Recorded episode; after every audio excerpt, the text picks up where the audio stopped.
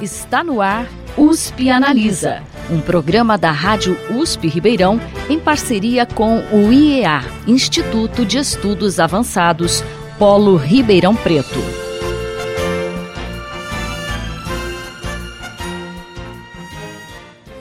Open Science, ou ciência aberta em português, é um movimento mundial que busca tornar dados resultantes de pesquisas científicas mais acessíveis dentro e fora da comunidade acadêmica. Mas que impactos isso pode trazer à produção científica? E como a universidade está se preparando para essa tendência? Para discutir essas questões, o USP Analisa desta semana conversa com o pró-reitor de pesquisa da USP, professor Silvio Canuto, e a docente do Departamento de História da Faculdade de Filosofia, Letras e Ciências Humanas da USP, Ana Paula Tavares Magalhães Tacone, que também é assessora da pró-reitoria de pesquisa da USP. Professores, sejam bem-vindos à USP Analisa. Muito obrigado, é um prazer estar aqui. É um prazer. A adesão a esse princípio da ciência aberta teria como consequência a, aos pesquisadores uma facilidade maior para a publicação de artigos. Hoje, quais as principais dificuldades que os pesquisadores enfrentam? Então, é, é, é interessante. Essa questão de open science, como você coloca, ela realmente é uma questão mundial. Agora, é importante fazer aqui uma distinção entre o que está vigente no momento, tema de discussão como Open Science, e o que às vezes é um pouco confundido. Nós sabemos que existem é, revistas hoje, né, que você que elas cobram pagar e tem algumas revistas que facilitam essa questão de forma que ao você pagar facilita as publicações. Então são revistas que têm uma política editorial, digamos, muito criticável é, em alguns segmentos, sendo inclusive chamada como revistas predatórias, etc. Então, essas revistas, de fato, quer dizer, uma vez que você paga, publica, ela não, ela não tem, digamos assim, muita credibilidade, portanto, não é com essa que nós estamos preocupados. A preocupação é realmente com as revistas de alto calibre que, que é, tem feito publicações e tem colocado essa questão, portanto, de open science. A questão, ela aparece porque, essencialmente, você utiliza, essencialmente, recursos públicos para fazer publicação e, portanto, existe a filosofia de que se o recurso é público, o acesso deve ser, portanto, público. Então, essa questão é colocada, é uma questão preocupante, em certo sentido, porque quando as revistas colocam, portanto, o acesso público, elas querem, portanto, que alguém tem que arcar com a despesa. Então, quem arcaria com essa despesa, portanto, é uma questão que está em, em, em discussão muito grande no momento. De forma que é um problema sério, nós temos discutido essa questão, temos discutido recentemente com relação com a FAPESP também, de como que isso pode ser feito. Então, assim, em conclusão, uma preocupação que nós temos é que, de fato, é, o conhecimento científico seja disseminado para todos na medida do possível.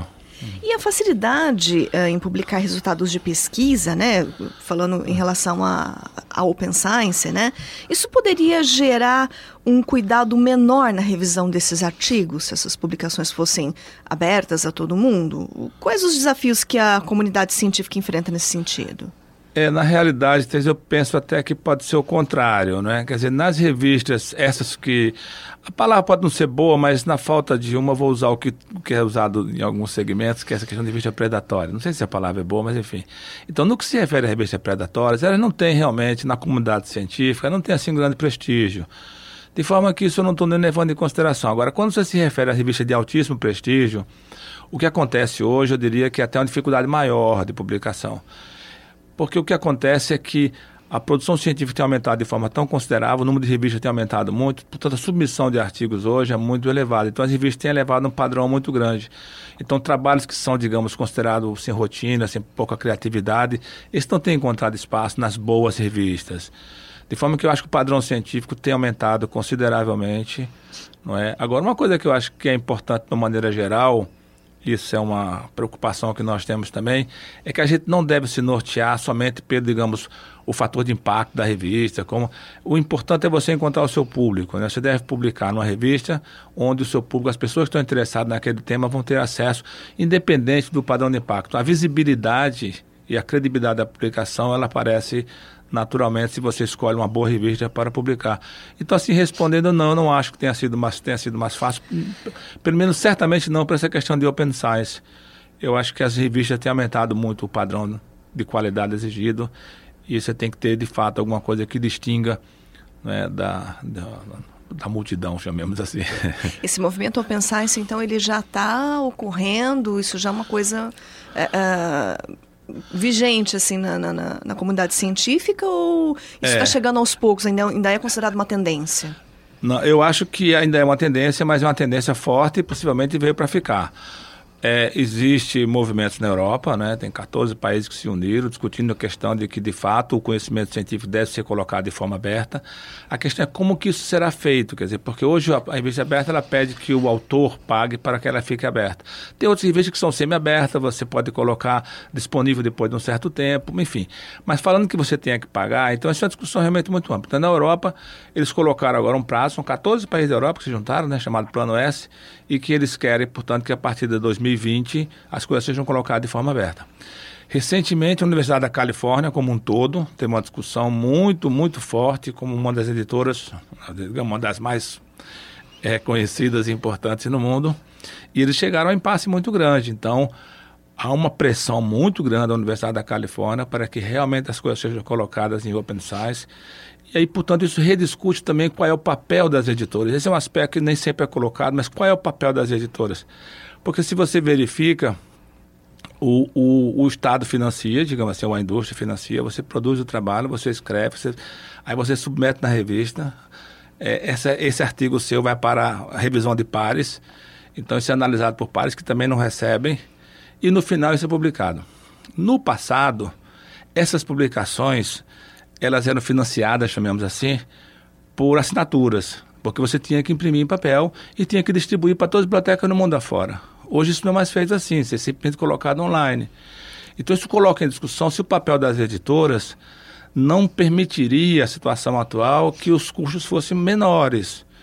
Então, há uma percepção, pelo menos em alguns segmentos, de que os, os lucros oferidos pelas grandes editoras é excessivamente elevado. Então, são discussões dessa natureza de que, de fato, alguém tem que, ó, tem que pagar pelo custo, mas, reciprocamente, é preciso rever que quem produz a ciência é o cientista e, frequentemente, financiado pelo seu próprio país, pelo Estado, pela indústria, etc. Então, é uma discussão muito, muito forte está acontecendo. Recentemente, a FAPESP, que é a Fundação de Apoio aqui do Estado de São Paulo, ela publicou uma portaria dizendo que os, os, trabalhos publicados com recurso total ou parcial da FAPESP devem ser colocados de forma aberta. O que não quer dizer necessariamente que seja imediatamente, mas ela coloca uma, uma sinalização muito clara de que quer que os seus trabalhos financiados por ela sejam colocados de forma aberta. É a concepção clara de que recurso público, acesso público. Né? E isso muda alguma coisa para o público em geral? É, isso eles teriam mais acesso? O que, que, que isso impacta na, na, na, comunidade em geral? É, na comunidade científica, certamente, não é? Certamente. Veja, com essa questão de, de acesso online, eu espero ao longo do processo não perder sua pergunta, que é muito importante, mas eu queria fazer uma introdução. É quando você coloca o acesso online, você já por si só você democratiza o acesso ao conhecimento científico. Democratiza talvez não seja a palavra muito boa, mas enfim, você facilita o acesso para todos. Então, por exemplo, a CAPES tem, essa, tem o, o portal da CAPES. Como o acesso é online, então você acessa revistas científicas de padrão altíssimo em qualquer lugar do mundo Portanto, permite que você, nos lugares mais recônditos, se você tiver uma boa internet, você acessa como você acessa nos melhores lugares de São Paulo. Então, você tem um acesso claro à produção científica. Isso no passado não era assim, porque você precisava de assinatura, era a presença física, o papel, né? Hoje não é. Portanto, só isso em si, para os pesquisadores, é uma facilidade extraordinária.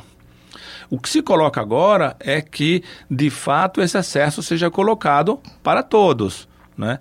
Portanto, não significa necessariamente que você tem que ter assinatura da revista. Se eu financei esse trabalho, ele é publicado, eu quero ver esse trabalho, ter acesso a ele. Então, para o cientista em geral, isso é certamente uma coisa muito importante. Né? Você ter acesso imediato a, a, aos resultados científicos. Agora, para a população como um todo, eu acho que talvez o conforto de saber que o seu recurso público está sendo colocado em publicações que têm acesso público, mas imaginar o público leigo fora da área é, apreciar um trabalho científico, em geral é escrito visando os seus pares, portanto, pessoas que às vezes você está numa área e tem dificuldade de entender até artigo da outra, isso aí pode ser um pouco difícil. Mas não deixa de ser interessante também o fato de que no futuro, pode ser que você queira fazer uma pesquisa no futuro, e você sabe que esses acessos estão disponíveis a qualquer momento. Então, eu acho que para a população de uma maneira clara, assim como acesso imediato científico, eu tenho a impressão que isso não vai ser tão facilitado, porque pela dificuldade natural de formação, mas certamente é uma coisa importante do ponto de vista de postura política e de, portanto, de acesso também futuro aos dados que são colocados. Existem duas questões que são muito importantes e tem a ver com essa questão também que eu falei que a FAPESP é, é que, é que os, os trabalhos sejam colocados em acesso público. E isso é uma das coisas que nós estamos muito empenhados, né, que é a questão dos repositórios. Então, se você você é um pesquisador, você publicou o seu trabalho, está numa revista e você quer colocar o acesso público. Então, aonde que você coloca? Tem que ter um repositório. Então, possivelmente vai ficar na biblioteca, então as pessoas terão acesso a isso publicamente. Existe uma outra coisa que é igualmente importante, e eu lembro disso porque você falou para o público em geral, que é a questão do repositório de dados. Ou seja, a pesquisa que você fez, ela produziu uma série de dados, de uma maneira geral, tabelas seguras, avaliações, então, enfim. Então, esses dados também ficariam abertos na concepção que nós temos na Universidade de São Paulo, que é, então, portanto, você ter os dados abertos. Isso tem dois efeitos importantes. Primeiro, porque permite que outras pessoas venham usar os seus dados, que também foram produzidos com recursos públicos. E uma outra coisa é que permite utilização futura disso. Né? Quer dizer, eu estou aqui fazendo um trabalho e, e quero saber como, como, foi a evolução temporal disso. Será que 10 anos atrás, como que era? Então, permite, ao acessar um repositório dos dados, você ter essa informação. Finalmente, o outro aspecto é que se você tem os dados colocados de forma pública, isso certamente vai inibir fraudes, né? Porque os dados estão ali e são verificáveis a qualquer momento. Então, essa ideia do repositório, que vem junto com a questão de você ter acesso aberto, é, aos dados científicos e aos resultados científicos é uma questão muito importante e essa nós estamos bastante dedicados na Universidade de São Paulo. Então, talvez para a população geral a gente poderia ter uma confiabilidade maior nas pesquisas, se a gente for pensar num, num impacto indireto e mais agilidade, é. por exemplo? É, quer dizer, e permite também, não é? Quer dizer, uma vez que o dado foi produzido e eu produzi um artigo, um resultado científico, publiquei, etc., não significa necessariamente que eu exauri tudo que é possível tirar dali. Depois a, minha pesquisa desenvolve, eu perco um pouco o interesse nessas coisas, eu vou derivo para outra. Mas aqueles dados estão disponíveis para outra pessoa que queira também utilizar esses dados e, portanto, produzir resultados, não é? Digamos assim, uma reutilização não é? dos, dos dados que foram produzidos por um outro colega. Isso é uma coisa importante. Em relação à USP, professor, ah, dentro dessa tendência mundial, que iniciativas estão sendo desenvolvidas na universidade é, no sentido de tornar uh, uh, os dados das pesquisas mais acessíveis? É, os dados propriamente, né, nós temos, foi desenvolvido né, com, junto com a Secretaria de Tecnologia da Informação lá da, da, da USP, a STI. Então foi desenvolvido de fato e também junto com a FAPESP, que montou um grupo de trabalho envolvendo várias universidades paulistas. Então foi desenvolvido um repositório. Então esse repositório ele está pronto, né, está para ser lançado. A única razão pela qual não foi lançado é que precisa de algumas regulamentações, como utilizar, o que, que você coloca lá, etc., quais são os espaços disponíveis que você vai dar para cada um, essas coisas que são, digamos, mais, mais políticas. Tem, obviamente, algumas questões que precisam ser colocadas, quer dizer, ele não é obrigatório, então você precisa convencer as pessoas da importância de você colocar os seus resultados lá. Primeiro não é obrigatório hoje, não sei como será a evolução né, da ciência nos próximos anos.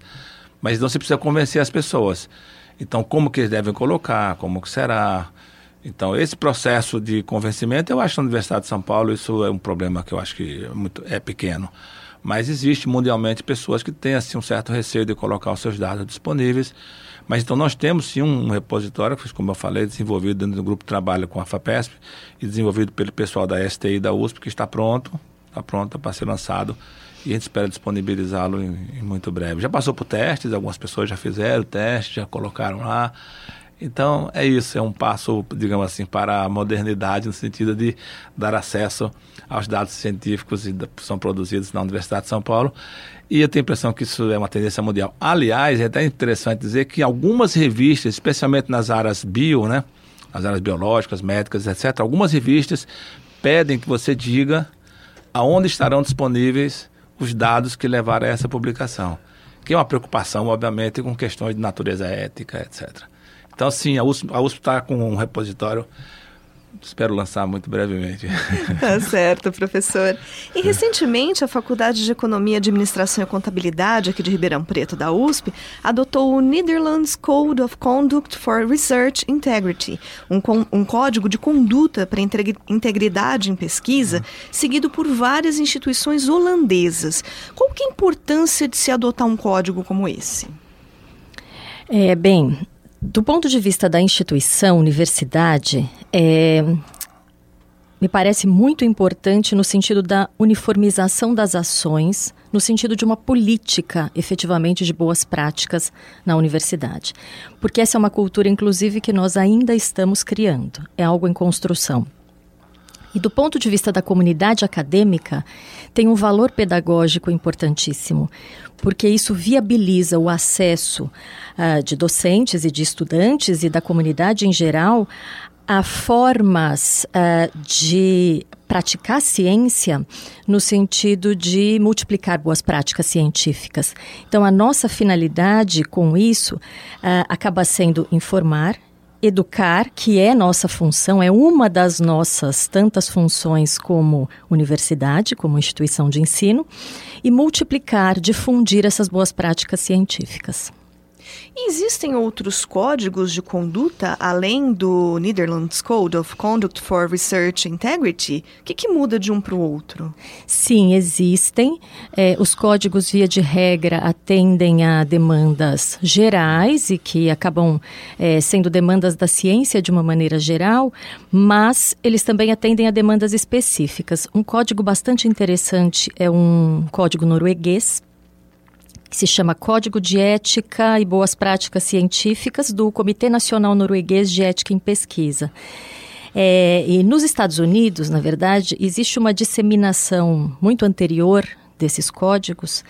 Na verdade, desde a década de 80, os Estados Unidos são pioneiros na elaboração de políticas para incentivar as boas práticas em pesquisa. Em Harvard, por exemplo, nós temos, a gente verifica códigos gerais de conduta para estudantes, a partir do momento em que pisam na instituição. E também códigos específicos para algumas áreas. Eu gosto muito, particularmente, do, de, do departamento de física, é que é, na página de apresentação ele tem uma frase que é atribuída ao Einstein: a relatividade aplica-se à física, não à ética, né? Enfim. É, nos anos 2000, é, a Fundação Europeia de Ciência publicou o seu, aquilo que seria o seu primeiro código de boas práticas, né? ou seja, uma série de boas práticas condensadas no formato de um código. E em 2009, o Canadá publicou o seu código é, e definiu, inclusive, aquilo que para nós é operacional em termos do que é ética na pesquisa e o que é integridade científica.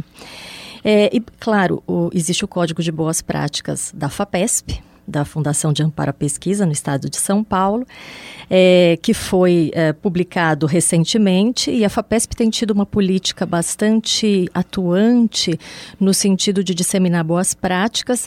Eu só lembro que em todas as publicações da FAPESP, a revista Pesquisa FAPESP, existe uma seção particularmente dedicada às boas práticas todos os meses. É? E essa sessão ela dá notícias justamente desse código de boas práticas. Então é, é uma iniciativa extremamente importante e é uma iniciativa é, que nós todos estamos seguindo, né? E em relação à USP, a USP pensa em adotar um código de conduta para a integridade em pesquisa? Como que está a discussão desse assunto na, na pró-reitoria? É, a gente pensa assim, é, é uma questão de, de, de, de estágio, né?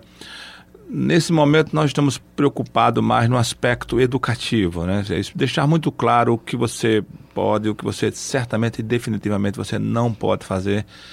E isso não no aspecto, digamos, é, punitivo, mas no aspecto realmente educativo. Especialmente porque, você sabe, as pessoas entram jovens na carreira e precisam, portanto, num certo momento, ser educados sobre os diversos aspectos, inclusive questões éticas.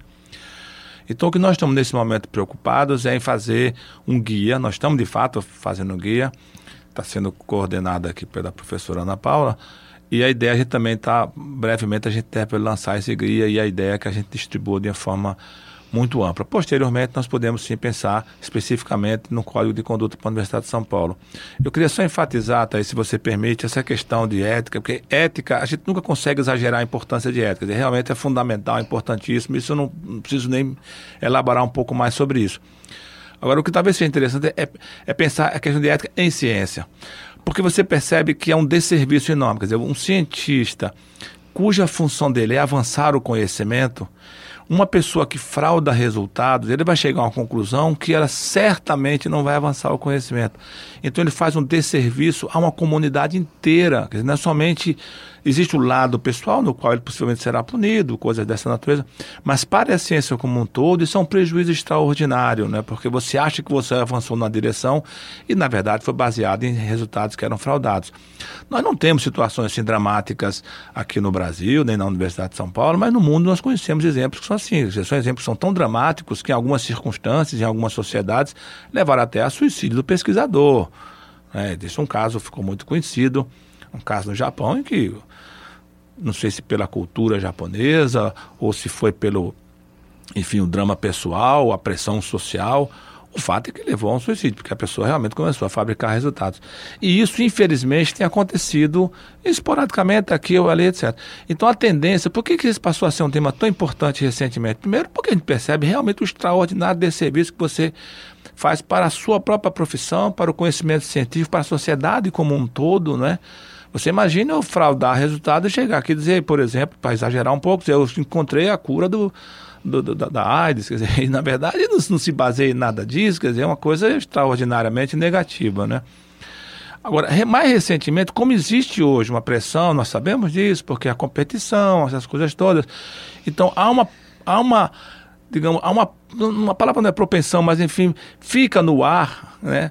A, a, possibilidade de uma pessoa sucumbir a, esses, a essas práticas por pressões, por querer, querer acelerar a sua carreira. Então é isso que nós estamos preocupados também, ou seja, impedir que a pessoa seja submetida não é, a esse diabinho no lado direito do ombro dele, porque a gente brinca que é um diabinho no lado direito e no lado esquerdo. Faz, outro dia não faz. Então a gente precisa, precisa inibir que isso aconteça, ou seja, desde partida saber de maneira muito clara, isso aqui você não pode fazer. Não há relativização, como bem falou aqui a professora Ana Paula, não existe relativização de ética, né? E em ciências passa a ser extraordinariamente dramático, né? Então é, há, há essa preocupação nossa nesse momento, é educar para deixar muito claro, ah, eu fiz, eu não sabia. Há relatos, inclusive, nos Estados Unidos, pessoal, ah, eu não sabia que não podia fazer. Não, não. Vai ficar muito claro, você não pode fazer. Isso não é permitido eticamente em ciência. Então nós estamos preocupados nesse momento mais com a questão de você fazer um guia de boas práticas do que a gente adotar códigos de conduta neste momento, né? É, a, questão, a questão é preocupante, inclusive do ponto de vista do recurso, né? Porque se a gente pensar que isso, isso, é, estamos isso. em uma universidade pública em que a pesquisa é financiada com recurso público, uh, fraudar resultados implica não só em prejuízo social, científico, mas também econômico, né? É, usar o dinheiro do contribuinte para fraude.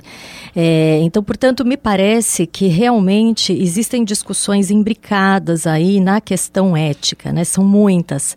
É, e me parece que esse código que nós estamos elaborando seja uma forma direta, rápida, é, com linguagem direta e formato sucinto, para que as pessoas entrem em contato mais rapidamente com o parâmetro de conduta para a universidade.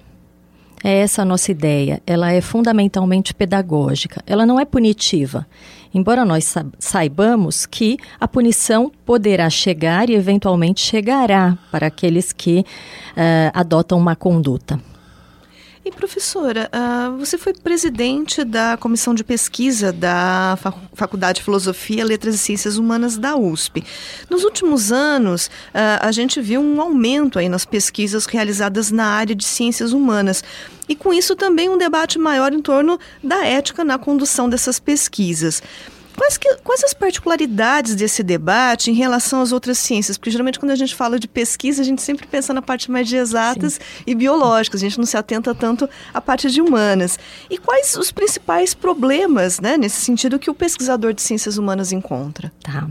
É, bem, Thais, de uma maneira geral, os códigos de conduta científica, eles não foram formulados tendo em vista ciências humanas, mas isso ocorre por uma razão simplesmente histórica. É que a demanda pela integridade, tanto na metodologia quanto na publicação da pesquisa, partiu de problemas identificados em áreas como ciências exatas, biológicas e da saúde, né? Então, o exemplo, por exemplo, o exemplo que eu dou a você são os horrores da pseudociência do Holocausto que motivaram, ainda na década de 40 do século XX, a constituição de um código de conduta para a metodologia em pesquisas médicas. Ainda, enfim, é o Código de Nuremberg de 1947. A fraude nas publicações acadêmicas nos Estados Unidos, na década de 80, acabou levando a códigos para prevenir fabricação de dados, falsificação de dados, plágio, esse tipo de coisa. Ora, grande parte com, da, das pesquisas conduzidas na área de humanidades envolvem seres humanos. Isso é sempre um ponto sensível. Nós sabemos que toda pesquisa envolvendo seres humanos implica em riscos, ainda que mínimos. Mas conscientes disso, nós também sabemos que boa parte, ou a maior parte, das pesquisas em humanidades implica em riscos mínimos, na medida em que os procedimentos não são invasivos, normalmente são entrevistas. É, e a legislação que regula a ética em pesquisa com seres humanos, ela realmente é uma legislação bastante cuidadosa, bastante bem formulada, mas alguns pesquisadores das ciências humanas que entendem que alguns aspectos dessa norma, dessa legislação, comprometem a aplicação da metodologia. É o que a gente chama de pesquisa enviesada. Então, a grande questão é retomar uma discussão no sentido de que seja possível flexibilizar não só a legislação, mas principalmente a interpretação da legislação pelos comitês de ética em pesquisa. Os comitês são formados por pessoas, né? As pessoas interpretam a legislação. E daí, a meu ver, a importância de se criar uma cultura de criação de comitês destinados às humanidades, eles ainda são muito poucos no país, e uh, também de se criar uma cultura de treinamento, de capacitação destes pesquisadores para que eles possam passar a integrar os comitês e agir de uma maneira a, atuar nesses comitês, a multiplicar as ações desses comitês e a tornar esses comitês de ciência que, que atuam na área de ciências humanas mais efetivos. Bom, infelizmente o nosso tempo chegou ao final. Eu recebi hoje aqui no estúdio o pró-reitor de pesquisa da USP, professor Silvio Canuto, e a docente do Departamento de História da Faculdade de Filosofia, Letras e Ciências Humanas da USP, Ana Paula Tavares Magalhães Tacone, que também é assessora da Pró-Reitoria de Pesquisa da USP. E nós conversamos sobre Open Science, que é a ciência aberta, né? uma forma mais a, a, de tornar os dados né, mais abertos a, aos cientistas, os dados produzidos em pesquisas, e também falamos sobre integridade da pesquisa. Professores, muito obrigada pela participação de vocês hoje aqui no programa. Eu que agradeço. Obrigada, Thais. Muito obrigado também pela oportunidade, Thais. É sempre importante falar sobre esses temas. Só para concluir, eu quero dizer que a pesquisa em si da Universidade de São Paulo é crescente, está indo muito bem e que a Universidade de São Paulo é realmente um exemplo de produção científica de qualidade no mundo. E hoje é importante, né, professora, a gente destacar isso para o público, já que a gente tem tanto problema em cortes de recursos públicos para a ciência, não é verdade? Exatamente, é. Muito o obrigado. O programa de hoje fica por aqui e até a próxima semana. Você ouviu USP Analisa, um programa da Rádio USP Ribeirão em parceria com o IEA, Instituto de Estudos Avançados, Polo Ribeirão Preto. Produção do Serviço de Comunicação Social da USP e do IEA. Coordenação Rosimeire Talamone. Apresentação Thaís Cardoso.